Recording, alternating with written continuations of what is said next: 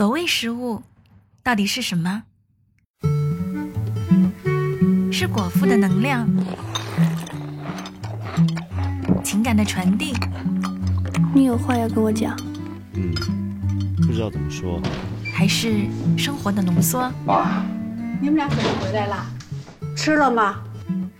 小时光第二季，我想和你分享电影里的美食和你我身边的故事。我是恭喜，晚上十点说一些好吃的给你听。みのくんみのくん木馬館の売店でピーナッツを売る絵描きのみのくん独自颠簸在陌生的城市里， 忙碌成了主旋律，像是一个陀螺一样，向各种各样的事情妥协。长大似乎和我幼时趴在书桌上想象的一样，但也不一样。于我而言，照顾好自己的胃，在家里认真的做一顿饭，是宽慰自己最好的方式。从细心挑选菜品开始，慢慢走入属于自己领域的步骤。渐渐撑破了我用来抵抗乏味生活的盔甲。有温度的味道可以熨平细碎的烦恼，哪怕只是一碗简单的蛋炒饭，都可以让我鼓起勇气继续面对生活。电影《小花的味增汤》里的千惠也是如此。人生では教会の鐘が三度鳴るという。 一つは生まれた時一つは死んだ時そしてもう一つは結婚式の時に鐘が鳴る結婚は生まれる死ぬという人生における超特大イベントに匹敵する就是这样，把结婚看得很重要的单纯的千惠，在某次意外的采访中，遇见了一个有些粗线条的离异男人安武信武。阿信不顾一切地追求千惠，但就在他们期待着婚礼终生的时候，千惠很不幸地被确诊为乳腺癌。因为恶性肿瘤，千惠甚至没有办法拥有属于自己的孩子。但阿信并没有因此离开千惠，哪怕所有人都反对他们的结合。这个瘦小的男人依旧固执的。要和这个他最爱的女人共度余生，终于，他们的脑海里响起了婚礼的钟声。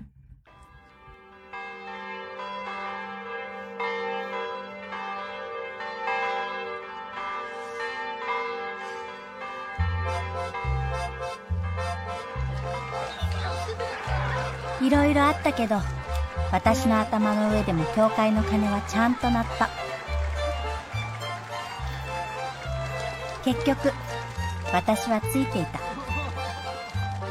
この人と出会うことができて結婚できたんだから本当についてた似乎上天总是爱开玩笑千惠怀上了宝宝但代价是癌症复发的几率会大大的提升就算是这样千惠还是决定生下这个孩子于是小花出生了夜私たち夫婦は 別々に寝た。赤ん坊の花は、そりゃあもう毎晩夜泣きをワンワンする。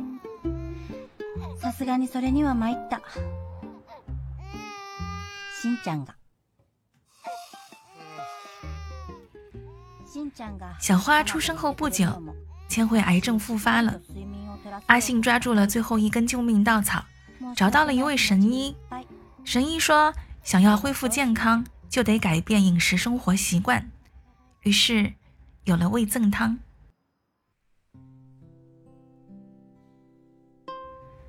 当然，千惠知道自己随时都可能离开人世，最放心不下的还是年幼的小花和那个爱犯糊涂的丈夫。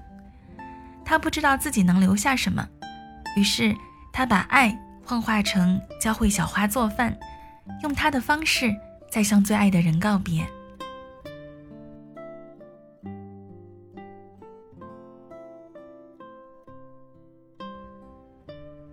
着刚上幼稚园的小花穿着生日时千惠送的粉色围裙，踩在小小的木台阶上，踮起脚和妈妈一起把各种调味料拌着味增放入木盆里，均匀地揉捏成可以保存很久的味增酱。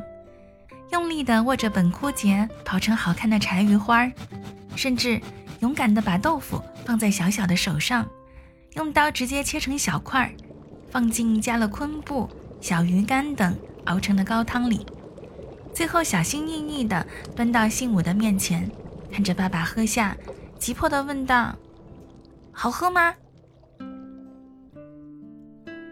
渐渐的。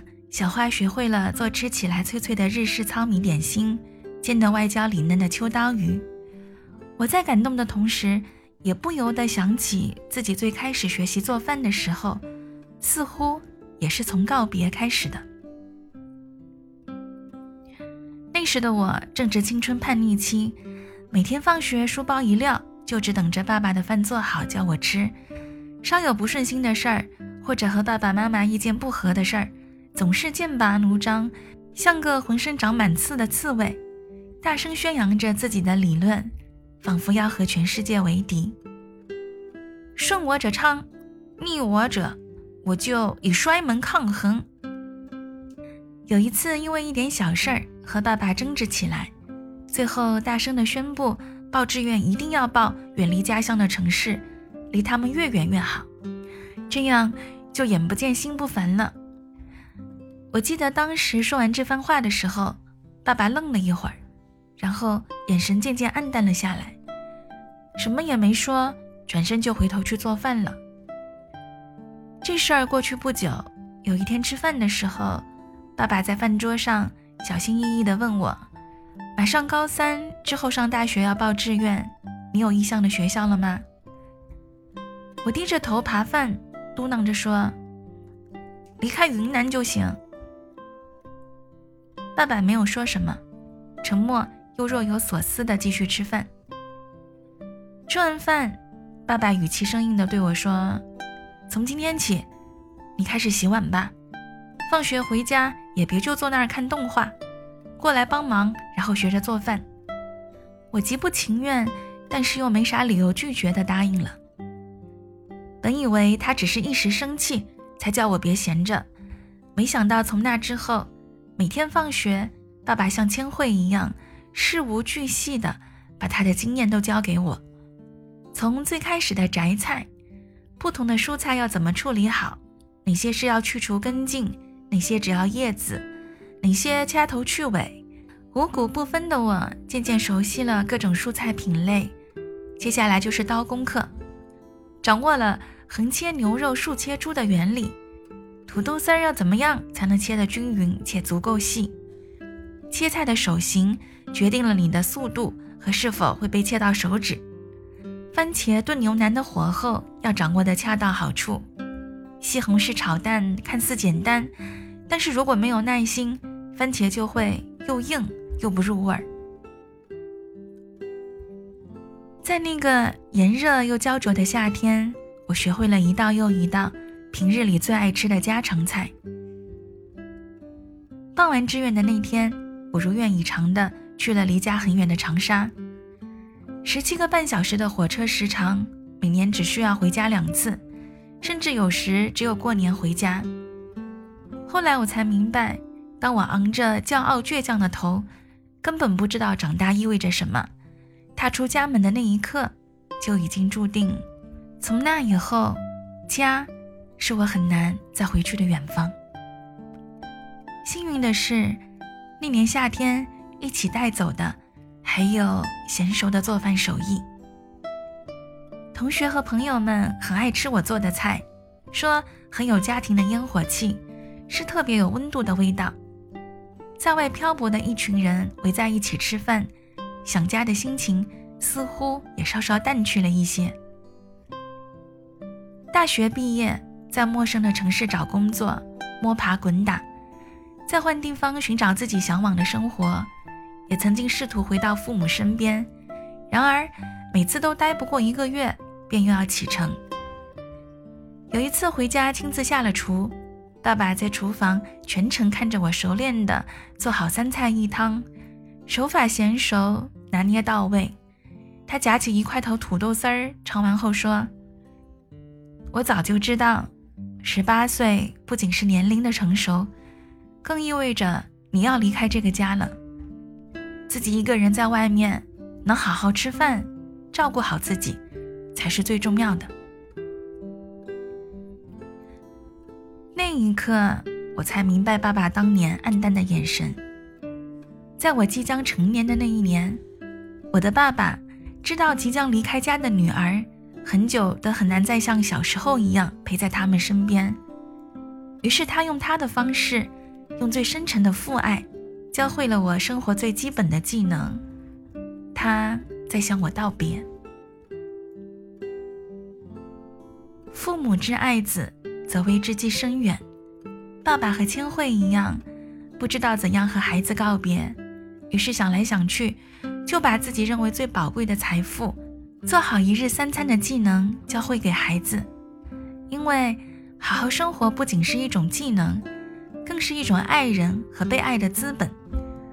不论长大后能不能成为一个成功的人，但是生活里能吃得健康又美好，才是最重要的。影片的最后，千惠为了让小花和深爱的大家记住自己最美的样子，最后一次上台唱歌。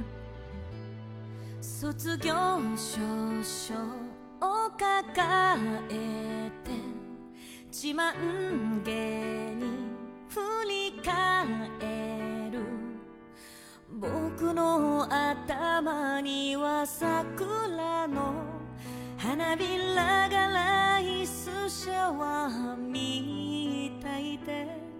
いつか夢見た君の背中にも春が降る。嬉しくて悲しくなって。とびきりの笑顔に救わ君があの星と約束をして僕を選んでくれ小花带上了他亲自煮的味增汤，虽然他并不知道妈妈即将离开，但是全场的大人都明白。千惠含着泪，带着笑容纵情歌唱。他知道，小花不仅能做味增汤，也可以照顾好自己和爸爸。 正如他一直所希望的那样，长成了健康又坚强的孩子。我们或多或少都会背负着这些羞于表达且最为深沉的爱，慢慢长大，成为撑起生活重担的大人。可无论怎样，这份爱就像漫天的星辰一样，虽说不够明亮，但只要抬头看到它，就足以让你有勇气。抵抗平凡生活里的风霜，坚定的等待下一个日出。